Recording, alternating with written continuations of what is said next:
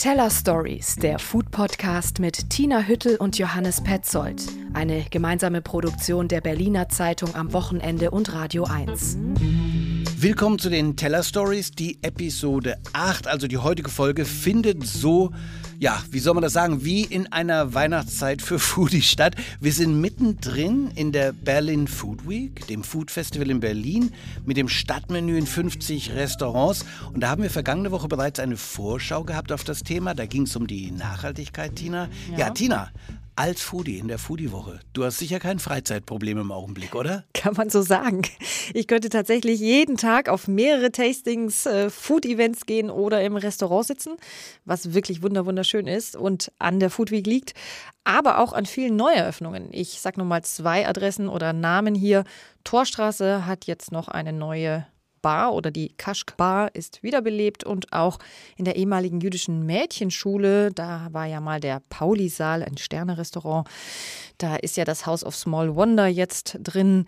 Also die Woche war und ist schön voll und der Kühlschrank bei mir zu Hause schön leer, weil ich selber weder zum Einkaufen noch zum Essen zu Hause komme. Ich nehme an, bei dir auch ähnlich, viel auswärts?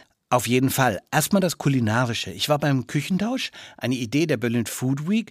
Köche aus verschiedenen Städten tauschen die Stadt, tauschen die Küche. Und äh, wir haben hier in Berlin natürlich das Lode und Steen, das Restaurant der gleichnamigen niederländischen Köche. Die beiden sind nach Hamburg, haben im Wolfsjunge gekocht. Und der Küchenchef des Restaurants von dort, Wolfsjunge, Sebastian Junge, der hat eben hier im Lode und Steen gekocht. Ich sag mal, bleibt immer ein Restrisiko, dass irgendwas doch nicht funktioniert. Irgendwas fällt mir runter, ich habe was in Hamburg vergessen oder sonst was. Das sind mehr so die Unwägbarkeiten, wo ich sage, okay, da ist was auf dem Weg schief gelaufen. Also vom technischen her eben gar nicht. Und unser Essen schmeckt in Hamburg, ich glaube, das schmeckt in Berlin und ich kann das wahrscheinlich auch in München servieren. Sehr konzentrierter, gleichzeitig sehr sympathischer Koch Sebastian Junge. Es gab als Vorspeise Tomatenraritäten. Es gab eine offene Lasagne mit geräuchertem Paprikaschaum. Also wunderbar. Ich werde mal ein paar Fotos posten. War einfach großartig. Damit wir alle neidisch werden können. Danke. Genau. Ja, das gehört immer dazu. Wie war es denn bei deinem Köchetausch, Tina? Ich war auch äh, Köche tauschen, beziehungsweise durfte als Gast die getauschten Köche testen. Ich war im Berliner Ein-Sterne-Laden Cordo. Das ist da bei den Hackischen Höfen in der Nähe, wo normalerweise Yannick Stockhausen kocht. Und die wiederum haben ihn aber nach Frankfurt geschickt und ihren Koch, Joachim Busch, nach Berlin geholt, ein Zwei-Sterne-Koch.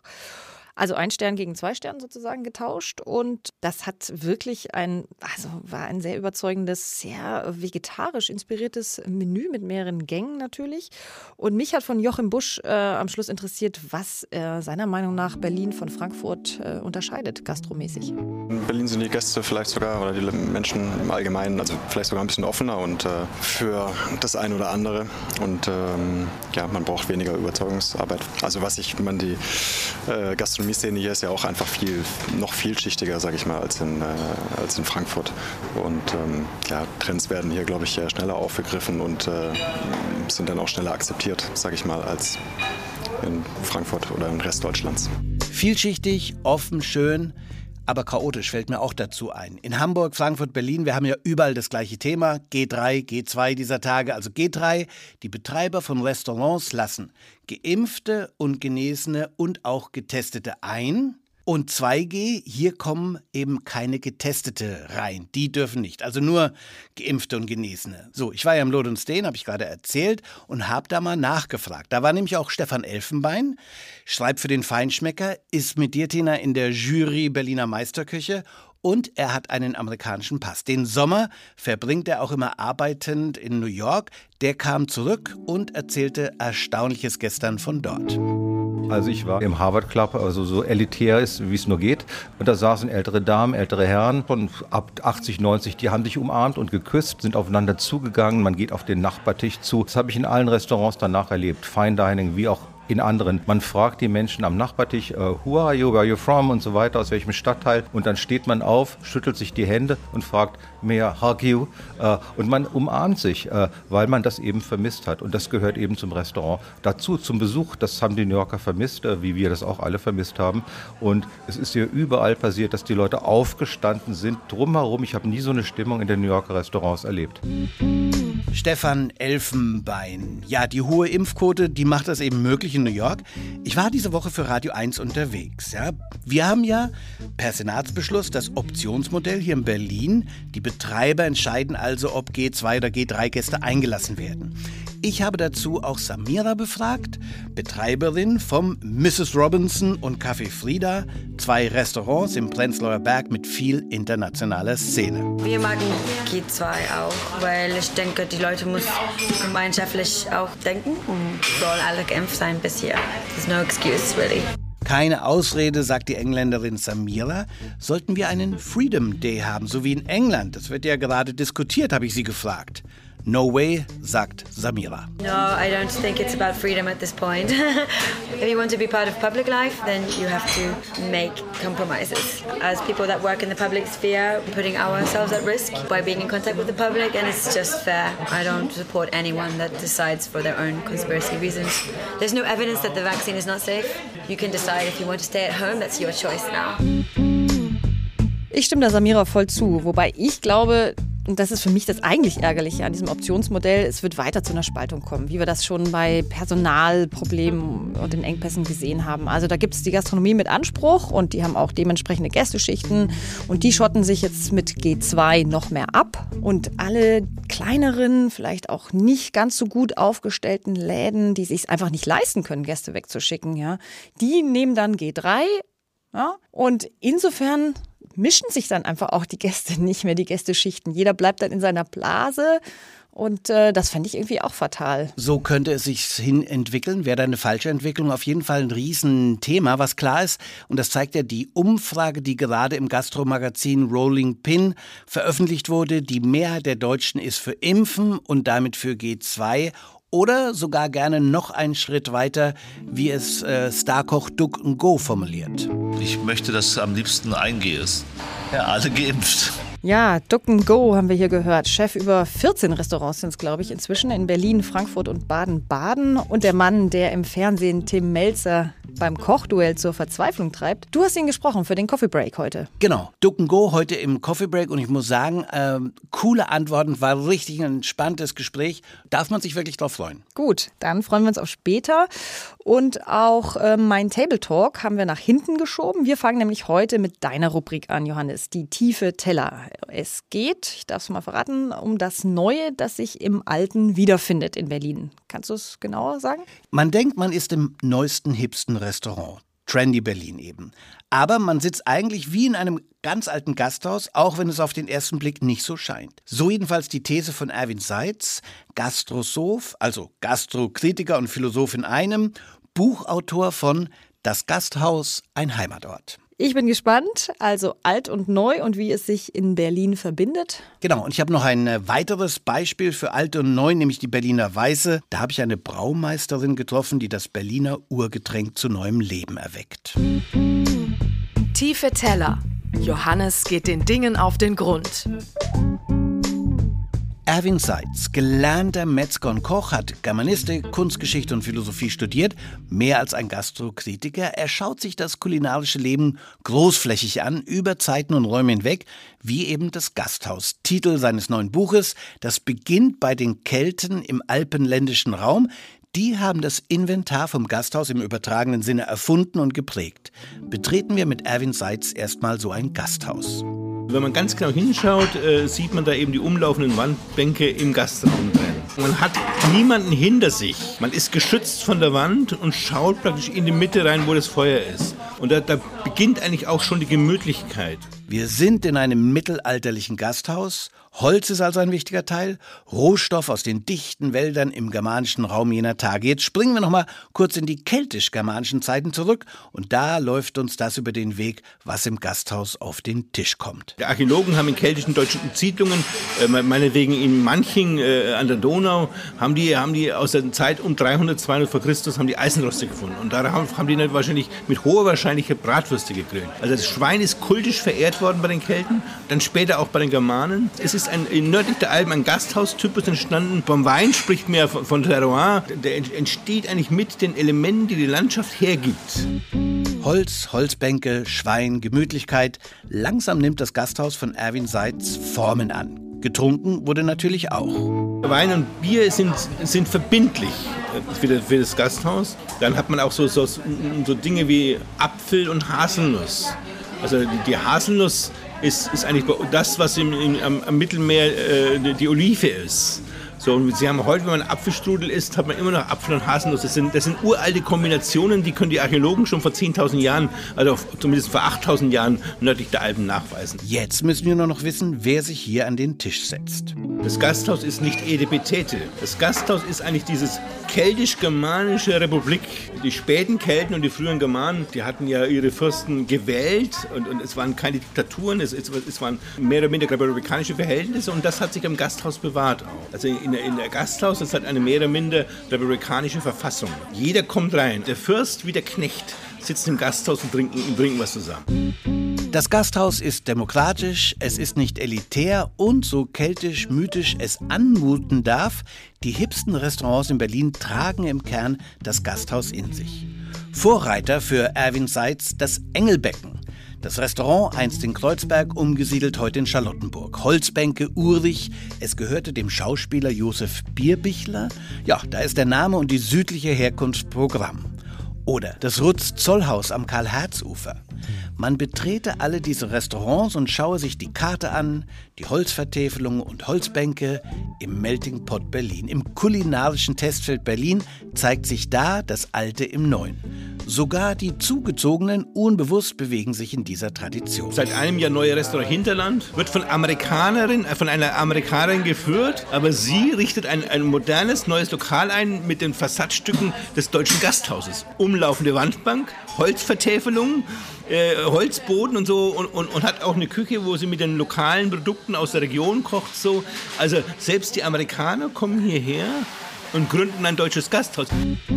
Berlin, wo alt und neu, wo die weite Welt und die bekannte Heimat zusammenfinden also, ein Symbol dafür natürlich auch die Berliner Weiße. Eigentlich eine verstaubte Angelegenheit, ein Bier mit Sirup, für Touris. Dabei war das im historischen Berlin ein tägliches Getränk. Was heute kaum einer weiß, Berliner Weiße bezeichnet eine bestimmte Brauart, nämlich mit Milchsäurebakterien versetztes Bier.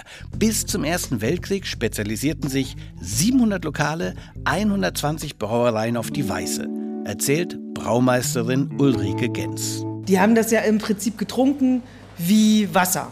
So, muss sich vorstellen, tausende von Leuten wohnen auf einem Fleck im Sumpf. Da ist das Wasser natürlich nicht besonders gut. Dann haben sie dann gebraut, weil davon wurde man dann nicht krank. Ja, da haben das dann alle getrunken, Kinder, Erwachsene, Alte, Schwangere und so weiter. Und dann äh, wollte man abends ja auch mal einen Rausch haben und dann haben wir eine Schnaps reingemacht. Also Kümmelschnaps oder Pomeranzenlikör, sowas.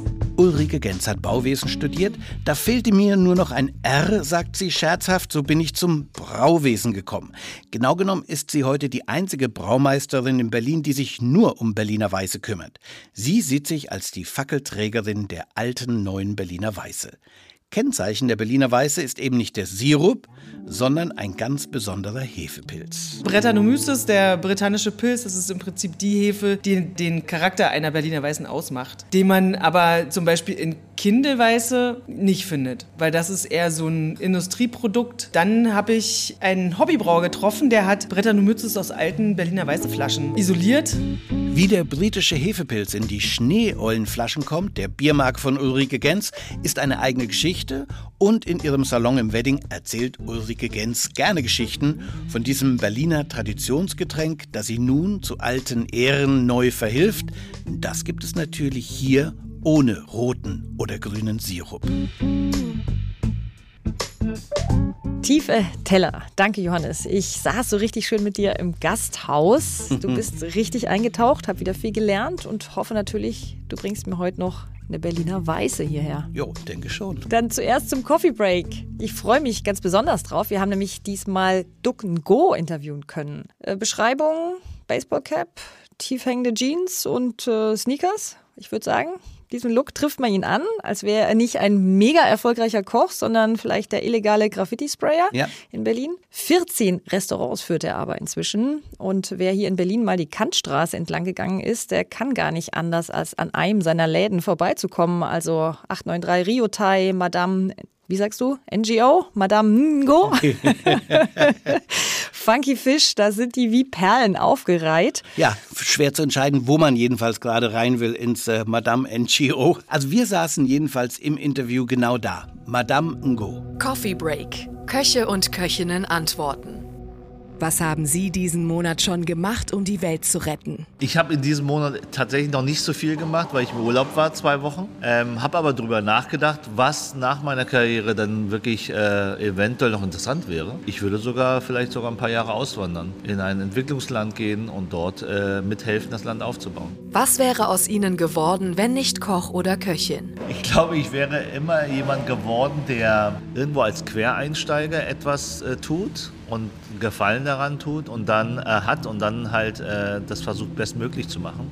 Es kann jede Art von Beruf gewesen sein. Ich denke mal, alles, was sehr handwerklich ist, sehr künstlerisch, ähm, das ist etwas für mich gewesen. Also ich wollte früher immer Sportler werden oder äh, Entertainer, Sänger und so eine Sachen. Aber es hat dann halt nur zum Koch gereicht und jetzt am Ende Gastronom. Was war Ihre größte Katastrophe in der Küche? Wenn jemand den Kühlschrank äh, aus Versehen am Tag zuvor beim Putzen ausgemacht hat und am nächsten Tag siehst du halt, dass sein ganzer Fisch ja in dem Sinne warm ist und verdorben ist. Gerade im Sommer ne? und gerade am Wochenende, äh, wenn kein, äh, keiner da ist, der was nachliefern kann. Das ist schon äh, nicht nur einmal passiert. In den 20 Jahren würde ich sagen, äh, ist es schon drei, vier Mal passiert. Ihre sinnlose größte Anschaffung in Ihrer Küche? Also ich bin da halt äh, natürlich mit den Jahren schon so erfahren, dass ich kaum noch irgendwas Unnötiges kaufe. Aber wenn es darum geht, ich glaube, übergroße Konvektomaten.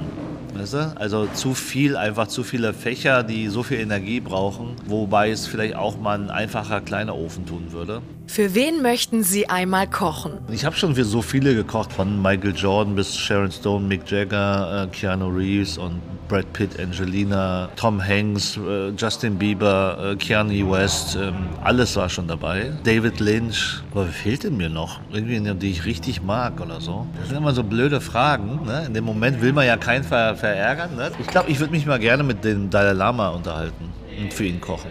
Der ist für mich eine sehr interessante, ähm, lustige, spirituelle Person.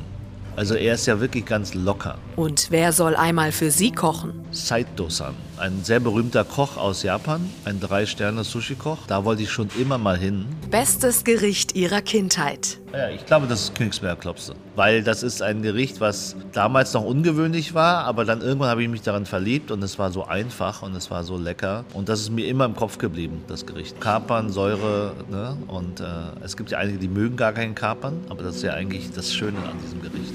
Woran merken Sie Ihr Alter? Wenn mich junge äh, Menschen siezen und wenn ich meine grauen Haare ab und zu sehe.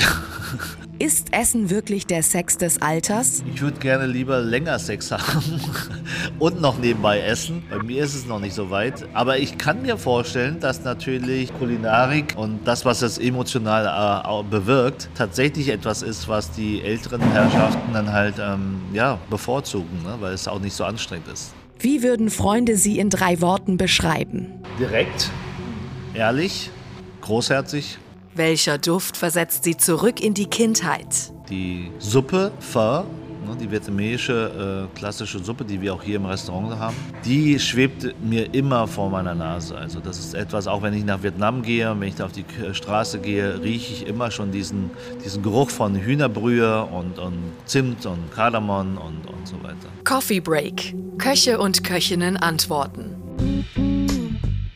Ich kann nur sagen, angenehmer Gesprächspartner. Es war ein Montagmorgen, aber der war entspannt, gleichzeitig konzentriert, ernsthaft, aber auch mit einem Lächeln konnte man hören bei den Antworten. Alle Antworten übrigens spontan. Er hatte die Fragen davor nicht gesehen. So, jetzt alt und neu in Berlin. Das ist ja mein Thema hier bei den Tiefe Teller. Du warst für den Table Talk diesmal eher im neuen Berlin unterwegs, wo sehr international zugeht und noch nicht einmal mehr Deutsch gesprochen wird. Genau so war es. Knapp vier Millionen Einwohner sind wir ja mittlerweile in Berlin. Ich habe es gerade mal nachgeschaut und eineinhalb Millionen haben nicht nur deutsche Wurzeln. Ähm, meisten davon sind tatsächlich EU-Bürger, gefolgt aber von türkisch, arabisch, asiatisch. Also diese Magnetwirkung, die Berlin hat, ist ja großartig. Und wo sollte man das nicht besser bemerken als in der Gastronomie? Wir Foodies können uns ja glücklich schätzen. Wir haben wirklich alles. Von afghanisch bis zypriotisch gibt es nämlich auch das Tapantari in der Düsseldorfer Straße. Und Englisch gehört mittlerweile zum Alltag hier, oder? Ja, eine Zeit lang war es ja so, dass alle irgendwie gemeckert haben noch, als die Speisekarte dann tatsächlich nur auf Englisch war oder der Service nur Englisch sprach. Das hat mir übrigens Duck Go erzählt, dass das immer regelmäßig er eins dafür auf den Deckel bekommen hat.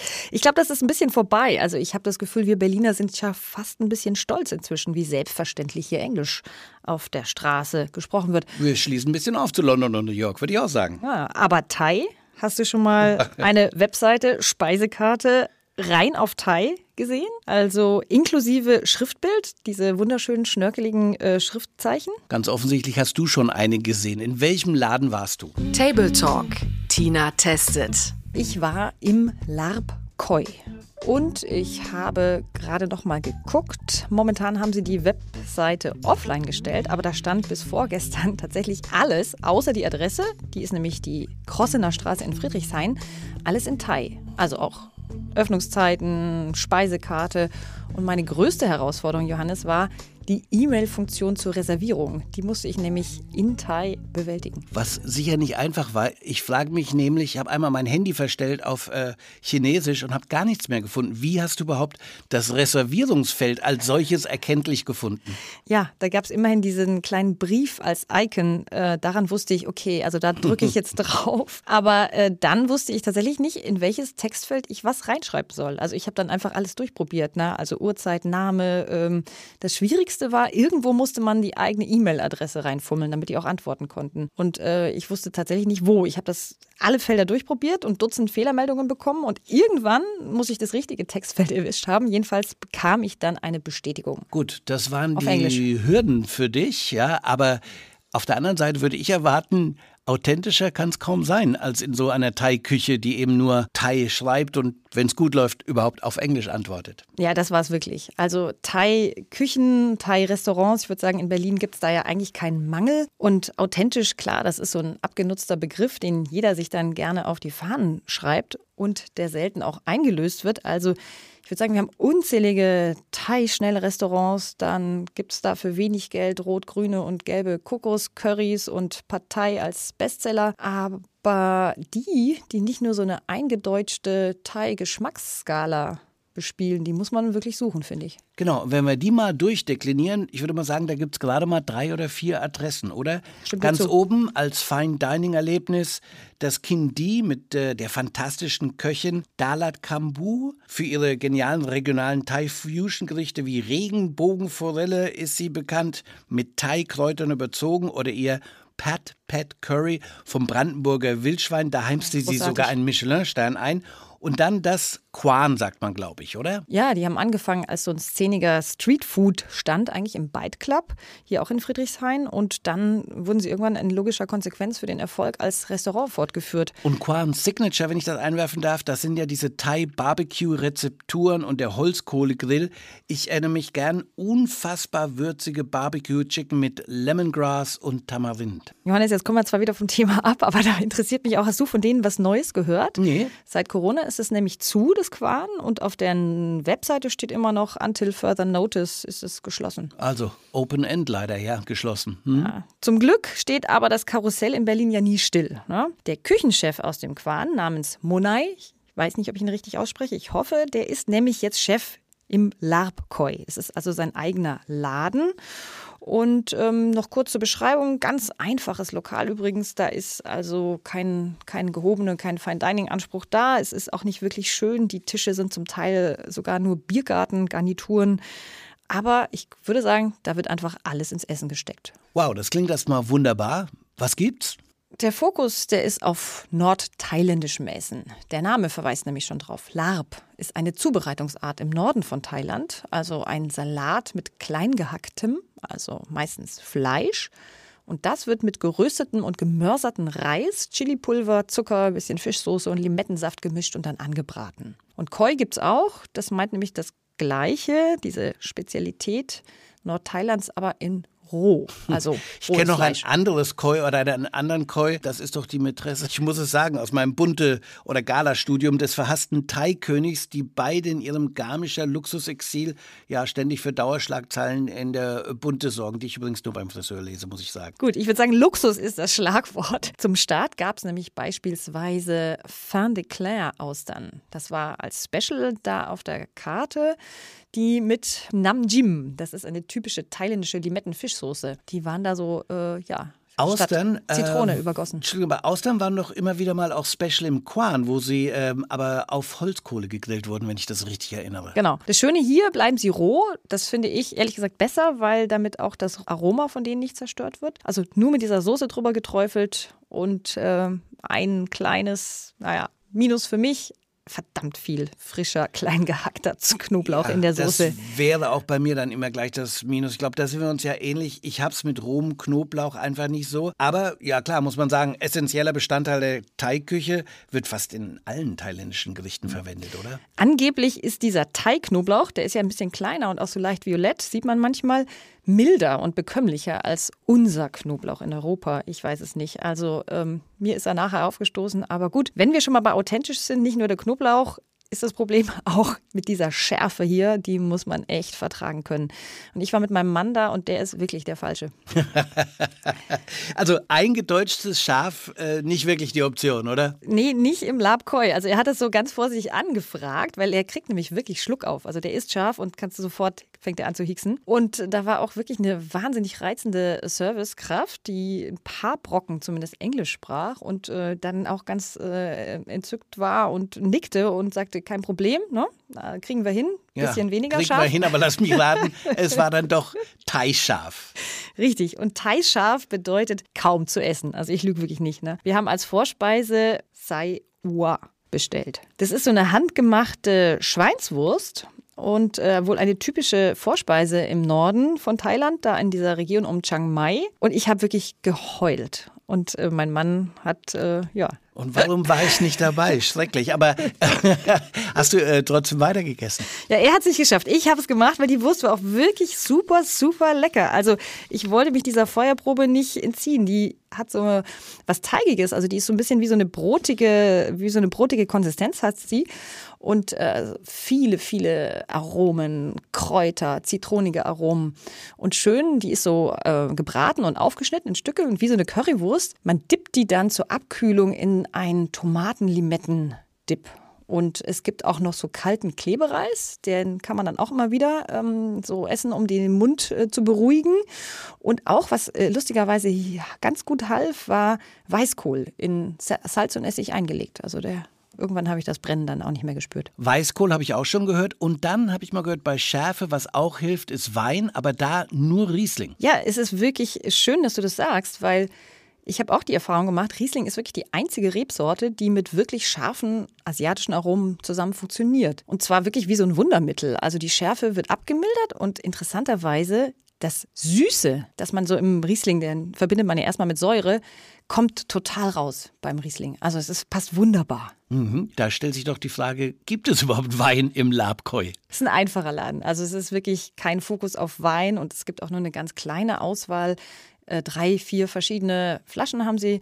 Aber darunter zwei echt passable Rieslinge. Wir haben ähm, Handkraft heißt der von äh, Sven Leiner, also Weingut, getrunken. Und das ist so ein unkomplizierter Einstiegswein mit viel Würze und dem Duft nach Zitronenmelisse und dann eben einer eigentlich saftigen Säure, die jetzt an aber wirklich süß wurde und äh, mir half. Also, denn selbst das mildeste Gericht dort Qua Kling. Das war so eine Art Curry mit angebratenen Hähnchenhackfleisch, grünen Bohnen und Limettenblättern. Das war richtig, richtig scharf. Also spannend, wie man äh, diese Schärfe mit dem Wein dann wieder balanciert oder versucht zu balancieren.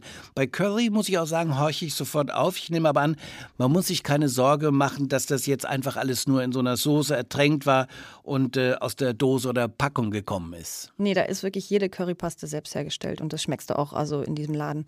Und auch mengenmäßig, da wird nichts ertränkt mengt, sondern da hast du nur so viel Soße, wie jetzt auch, wenn du dieses Hühnchen angebraten hättest, da als Sud und Saft übrig bleibt. Also das ist echt überzeugend gewesen, diese einzelnen Aromen. Du hast die alle geschmeckt, ja. Und man wollte auch wirklich weiter essen. Und ich habe meinen Mann immer angeguckt und der stöhnte so, äh, weil er nicht aufhören wollte, aber es ihm wirklich, glaube ich, Schmerzen bereitet Ist das dein Partner oder ist das dein kulinarisches Versuchskaninchen? Muss ich Mitleid mit deinem Mann haben?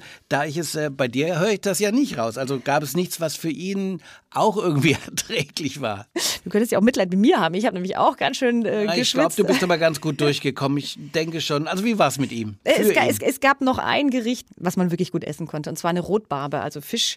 Den hatte der Küchenchef einfach nur ausgenommen, aufgeschlitzt und dann, wie man das manchmal so macht, einfach nur in Frittierfett getaucht. Also ganz kurz frittiert. Und der war, wenn man jetzt mal von der Haut absieht, die war nämlich mit Chili gewürzt und Tamarind, ähm, der war nicht ganz so scharf. Und das war wirklich auch ein tolles Erlebnis. Also du hast zum Teil auch echt mit den Händen die abgenommen von dem Fisch und mit der krossen Haut dann in so eine Limettenfischsoße gedippt und dazu knabbert man so frische Thai-Kräuter, also auch ähm, ja den klassischen Thai-Basilikum, aber auch Minze, Lauch und das hat man so mitgeknabbert.